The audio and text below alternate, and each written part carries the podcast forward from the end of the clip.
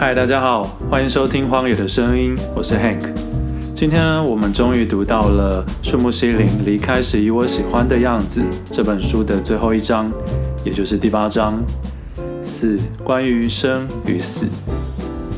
那不知道大家对于这本书一路听下来有什么感觉？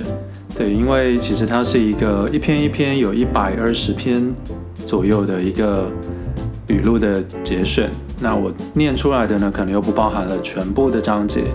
不过应该大家有发现说，其实，呃，每一章节呢，每一篇都是，我觉得都是一个演员以及树木希林他在这一生之中他所历练到的一些生活感触。那我们把它记录下来。其实每一天听一则的话呢，也可以让你在今天不管是通勤或者是工作的时候，去好好思考一下。至今以来的人生呢，在生活中所接触面对的事情，跟这本书每一个章节所提到的内容，有没有什么是可以互相共鸣的？对，那接下来我们就继续读下去。第一百零九篇一零九，那感觉不是何时会死，而是随时都会死。我已经进入后期高龄者之列，觉得人生至今过得十分充实。我以前都以为身体是属于自己的，想想还真自大。最近才开始认为这个身体是借来的，我只是将带有这样性格的灵魂寄宿在其中而已。然而从年轻时开始，我一直都是毫不客气地操用着它，毫不珍惜地过度使用。事到如今，想对它说对不起，请原谅我，已经太迟了。人们常说，人迟早会死，然而我与癌症长时间相处下来，那感觉不是何时会死，而是随时都会死。不过，一想到要把这借来的身体还回去，就感到好轻松啊。从旁人的眼中来看，也许会说我这是觉悟了。我觉得自己未必是有所觉悟，但也不至于不安。感觉只是一路这样活了过来，也即将这样渐渐死去，如此而已。第一百一十篇一一零，希望自己年纪越大，表情越是有精神。我希望自己能够活到全身细胞无法再动，心无执念为止。如此一来，就能够接受一切，毫无遗憾地死去吧。若要说我这么忙，怎么还能维持健康？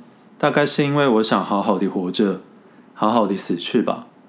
我这个人非常胆小，若是因为生病、发生意外而失去生命，光想象就可以把我吓死了。所以，即使是演戏时遇上危险的场面，我也会硬是找出无法接受的理由，要人家通融更改，除非必要，能不搭飞机就不搭。至于会造成疾病的精神压力，应该要借由与宇宙调和来化解，但我没办法，于是便将力气花在食物上。虽然无法像熊谷守一样，但我很希望自己年纪越大，表情越是有精神。我期待自己能够活到全身细胞无法再动，心无执念为止。如此一来，就能够接受一切，毫无遗憾地死去吧。若问我有何欲望的话，我希望最后可以说一句：“那就这样喽，洒脱地死去。”一一四，有了觉悟之后，心情就轻松许多了。有了觉悟之后，心情就轻松许多了啊！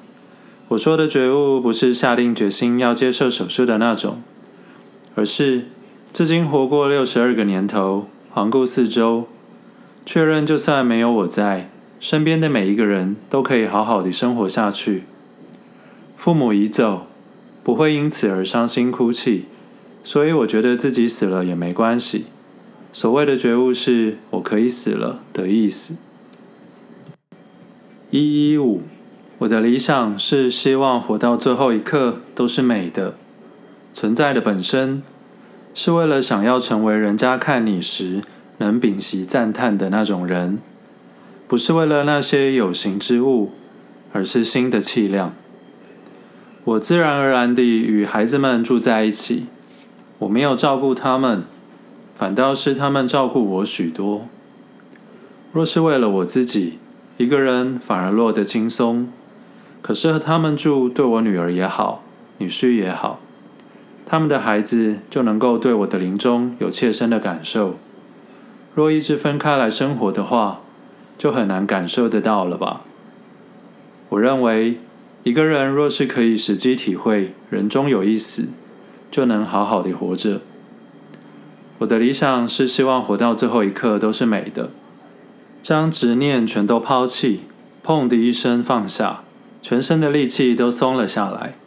存在的本身是为了想要成为人家看你时能屏息赞叹的那种人，不是为了那些有形之物，而是心的气量。一一八，迈向死亡该做的事就是向人道歉，反正道歉也不用钱，对小气的我来说很刚好。迈向死亡该做的事就是向人道歉，反正道歉也不用钱，对小气的我来说很刚好。道歉之后心情会很轻松。癌症真是值得感谢的疾病啊！因为得了癌症，让周围的人都肯认真的面对我了。因为他们会想着，该不会明年的此时，这个人就不在了。要把握能和这个人相处的时间。从这个面上来看，癌症真是有趣呢。一二零，这也是这一本书的最后一个篇章。那现在我来念给大家听。现在我能够很有自信地说，直到今日的人生非常圆满，就在这里向大家说再见了。最后，在这本书的最后面有几篇推荐文，我选了一篇我很喜欢的推荐文来分享给大家，是一位演员连俞涵他所写的推荐文，让我以喜欢的方式去活。演员连俞涵。人的一生像是一场漫长又匆促的旅程。放进宇宙，我们的星球只是远方的一个光点，细小如尘。人的存在也渺小的只在那一瞬。我们总有千丝万缕的烦恼，关于生老病死，有过太多的讨论，却习惯忽略死亡总有一天会来到你面前。有位朋友告诉我。他希望可以在意识到自己差不多要告别这个世界时，举办生前告别式。因为如果是一般的丧礼，通常是大家都来了，而主角却不在。他也不希望送毛巾或肥皂这些礼物，太没有情感了。他希望把自己的物品都摆放出来，大家临走前带走自己喜欢的，好好延续这些东西的生命。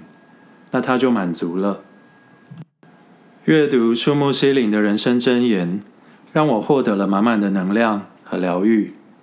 但不免又想起他在访问时说的：“咦，你说有人因为我说的话而得到了救赎，这已经是依存症了啊！拜托自己想想吧。”是啊，我们都得自己想想。即使才刚被这些洒脱又帅气的箴言触动的内心激动。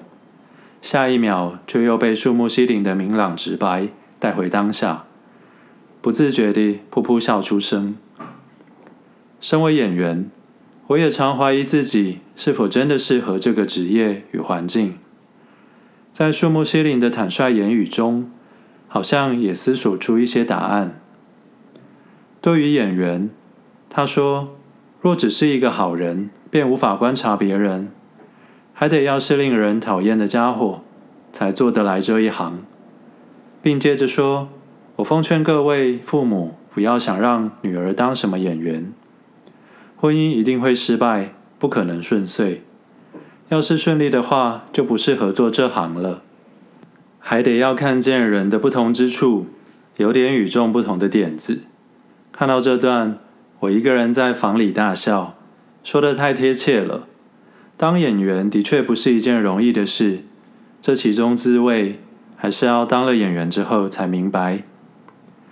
这些看似把所有缺点都摊在阳光下的坦荡，其实也是对演员这个职业热爱的展现。有种我把话都说得这么绝了，如果你还执意要当演员，那别怪我没事先告诉你这个行业有很多辛酸的部分哦。不过要当就去当吧，这是你自己的人生啊。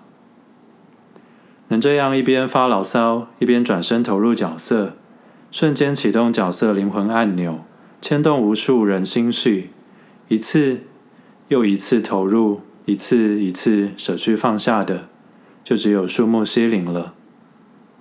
在这本书中找到了很多相似的共鸣，就像树木希林说的：“想要靠自己看清楚人，就非得要独立，所以没什么好怕的。”生而为人，我们自己要为自己的生老病死和喜怒哀乐负责。最后，我想说，我真的非常喜欢书名的含义，让我以喜欢的方式死去。某种程度上来说，也可以解读成让我以喜欢的方式去活。好的，今天我们读完了《离开时我喜欢的样子》的这本书，总共有八集。那接下来呢，我们会读新的一本书，也是用选读的方式。作者是毛奇，书名是《深夜女子的公寓料理》。这本书呢，预计会做六集的选读。我们下一集见。